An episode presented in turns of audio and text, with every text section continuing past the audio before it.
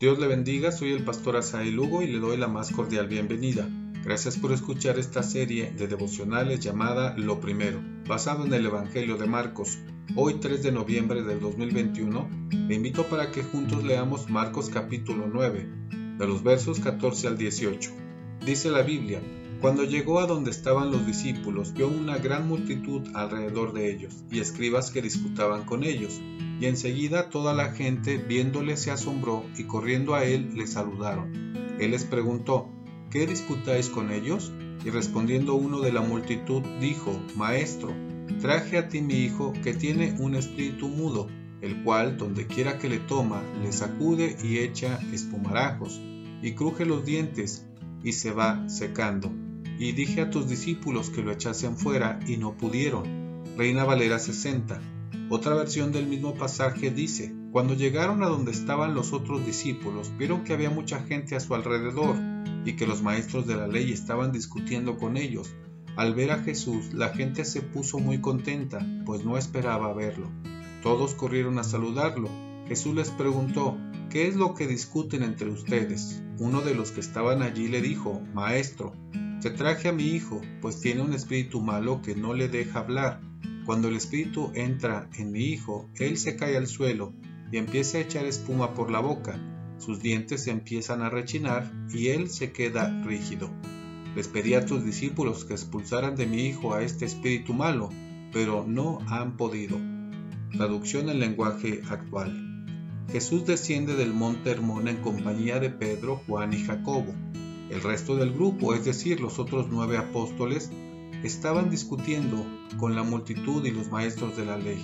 Aquello debió ser una situación acalorada, y al mismo tiempo se estaban burlando de ellos.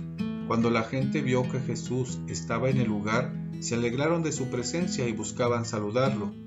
Lo que se hablaba de él seguía extendiéndose por toda aquella región. Jesús hace una pregunta, ¿qué es lo que están debatiendo? El Padre responde con respeto al Señor usando la palabra maestro, la discusión giraba en torno a su hijo que tenía un espíritu inmundo, donde los discípulos de Jesús no pudieron hacer nada. Parece una especie de queja que intentaban dejar en ridículo no al grupo únicamente, sino a Jesús.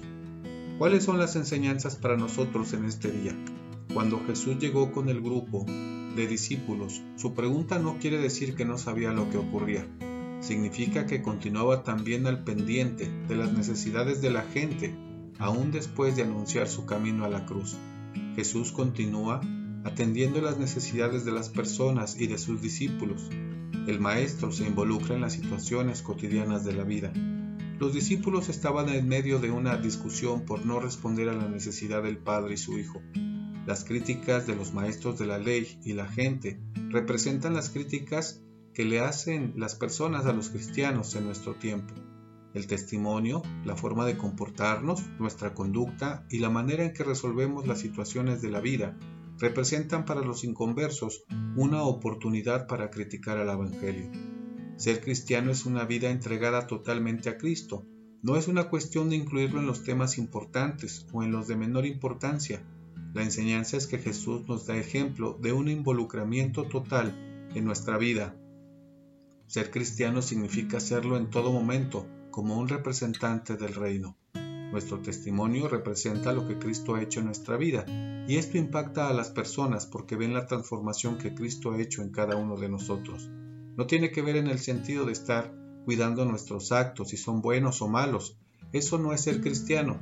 Ser cristiano es conocer de tal manera a Jesús que todas nuestras acciones cada vez se parecen más a Él como nuestro modelo porque ser cristiano es una vida consagrada a Cristo que vive en libertad y eso se nota en todo lo que hacemos.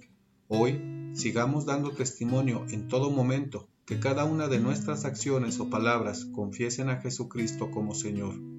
Le espero mañana para seguir reflexionando en la historia de Jesús en esta serie de devocionales llamada Lo Primero. Dios le bendiga.